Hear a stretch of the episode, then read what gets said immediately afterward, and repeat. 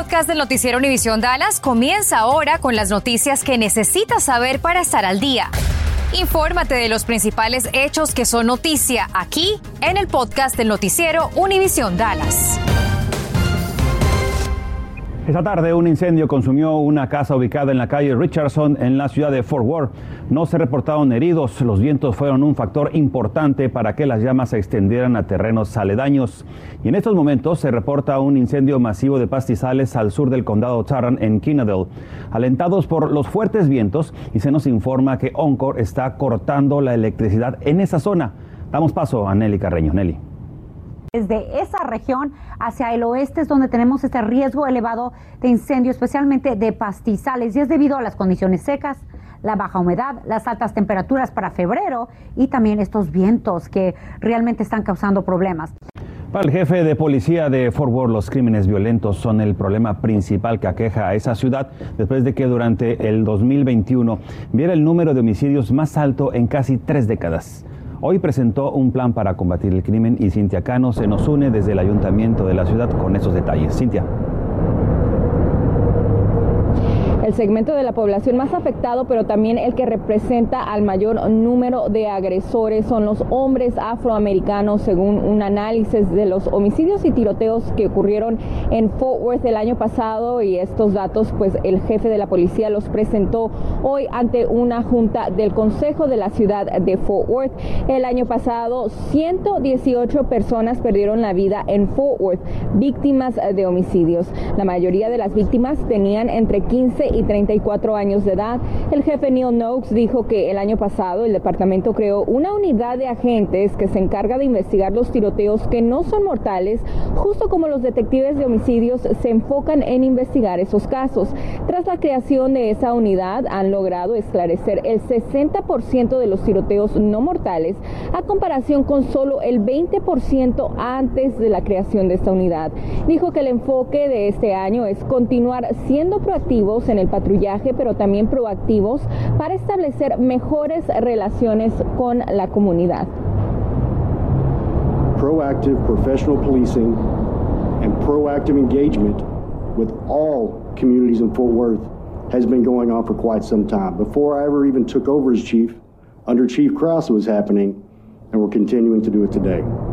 Dice que aunque este método ya pues existía incluso bajo a otros jefes de policía, han encontrado que en algunas ocasiones las comunidades que necesitan más del departamento de la policía son quienes menos confían en ellos. Dijo también que una de las iniciativas que pondrán en marcha será crear una unidad de recursos adicionales para combatir específicamente los crímenes que involucran armas de fuego, porque como vimos durante la presentación, durante el año pasado lograron incautar muchas armas de fuego, incluso armas y, ah, fusiles de alto calibre. Dijo que esto era algo muy preocupante porque era a lo que los policías se enfrentaban a diario. También dijo que van a, a trabajar con algunas agencias federales, incluyendo ATF, el Buró de alcohol, tabaco y armas de fuego para encontrar a quienes estén vendiendo armas ilegalmente. Ángel.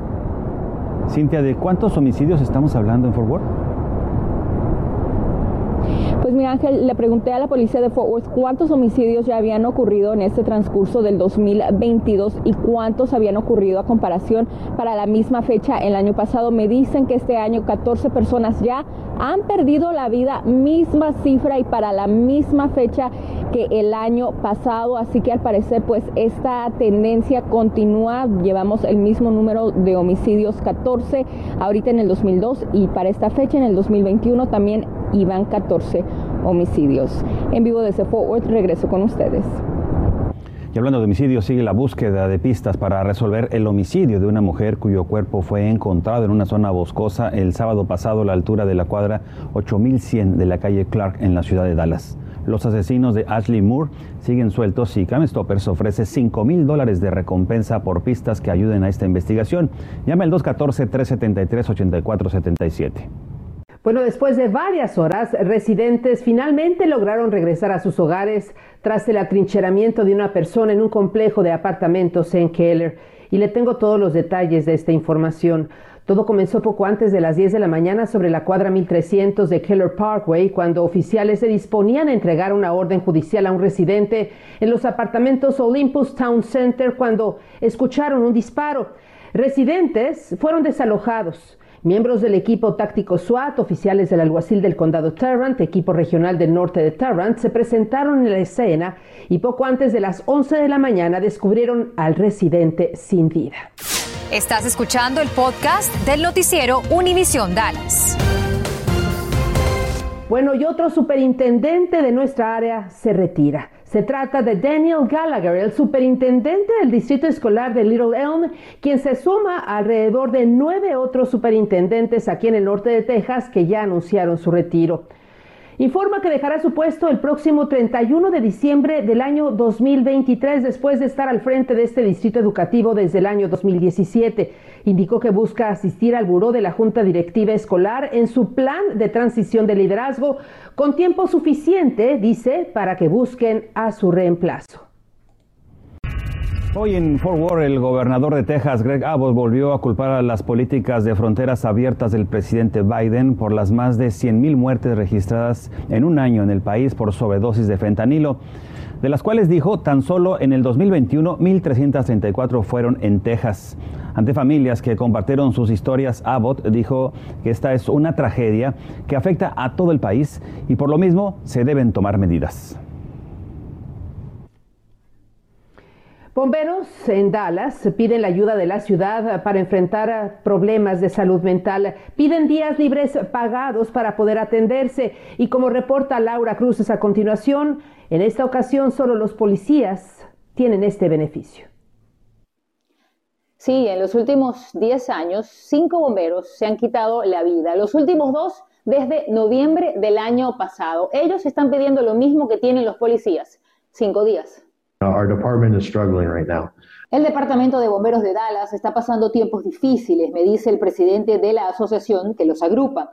En los últimos años la situación se ha agudizado. PTSD, suicides. Estrés postraumático, adicciones y suicidios son solo algunos de los problemas que se registran con más frecuencia cada año. Desde noviembre, dos bomberos se han suicidado y no quieren que vuelva a ocurrir. La propuesta establece que los bomberos deben hacer un reporte, es decir, levantar la mano y pedir ayuda. Luego, un psicólogo debe verificar y aprobar la situación y tendrían cinco días al año. Si su atención no está enfocada, porque evidentemente están con angustia, con estrés, están en este síndrome también que se llama burnout, se pueden quedar paralizados. Y es que estamos hablando de personas que trabajan salvando vidas y por ello su salud mental debe ser prioridad, me dice.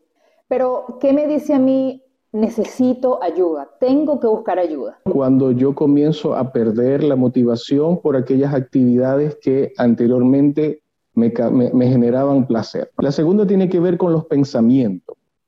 Cuando eh, yo comienzo a ver situaciones sencillas, las comienzo a ver muy grandes. La propuesta fue aprobada por el Comité de Seguridad y ahora deberá ser discutida en el Concilio de Dallas. Lo que yo quisiera hacer es ah, empezar esta iniciativa lo más pronto posible, pero el presupuesto fue aprobado el año pasado y tenemos que eh, asegurarnos que los recursos estén disponibles. La propuesta podría ser discutida esta semana o en 15 días. Si se aprueba, pero no se cuenta con los recursos, podría entrar en vigencia el próximo año fiscal. Laura Cruces, Noticias Univisión 23. Van a tener la oportunidad de tener eh, la prueba de VIH y así saber su estado de manera que pueden ser referidos a los especialistas. El Hospital Parkland comenzó a realizar en sus clínicas comunitarias pruebas universales de VIH. Si bien la cantidad anual de diagnósticos nuevos disminuyó en 8% entre 2015 y 2019, las minorías étnicas continúan con tasas altas. En nuestra área, los nuevos casos son especialmente frecuentes en los códigos postales del sur del condado Dallas identificados con importantes disparidades de salud. Buenas tardes. Los Dallas Mavericks se enfrentarán esta noche al Miami Heat en lo que será el debut de dos jugadores tras realizar el canje de Christoph Porzingis. Spencer Dinwiddie y Davis Bertans serán los dos jugadores que estarán a las órdenes del entrenador Jason Kidd. En el caso de Dinwiddie, un guardia el cual seguramente vendrá del banco, puede crear su propio tiro y puede ser una ayuda enorme tanto para Luka Doncic como para Jalen Brunson. En el caso de Bertans, un francotirador, un basquetbolista que lanza muy bien de tres con 40% de porcentaje en sus triples en su carrera. La acción en el American Airlines Arena arranca a las 7 de la noche. El torneo del circuito profesional de golf Byron Nelson se llevará a cabo este año a máxima capacidad. Así lo confirmó el director del torneo. A diferencia del 2020, donde tuvo que suspenderse por la pandemia, y del año pasado, donde solo se jugó a 25%, este año ya todo vuelve prácticamente a la normalidad. Se espera que asistan alrededor de 35 mil aficionados en los campos del Trinity Golf Club para el torneo que arranca en el mes de mayo. Y el Paris Saint-Germain pegó primero en los duelos de ida de octavos de final de la Liga de Campeones de Europa. Y es que con un tanto de último minuto de Kylian Mbappé, los parisinos se impusieron por la mínima diferencia sobre los merengues y así llegarán con cierta comodidad para el duelo de vuelta que tendrá lugar en el estadio Santiago Bernabéu, casa del equipo merengue. Gracias por escuchar el podcast del noticiero Univisión Dallas. Puedes descubrir otros podcasts de Univisión en la aplicación de Euforia o en univision.com diagonal podcasts.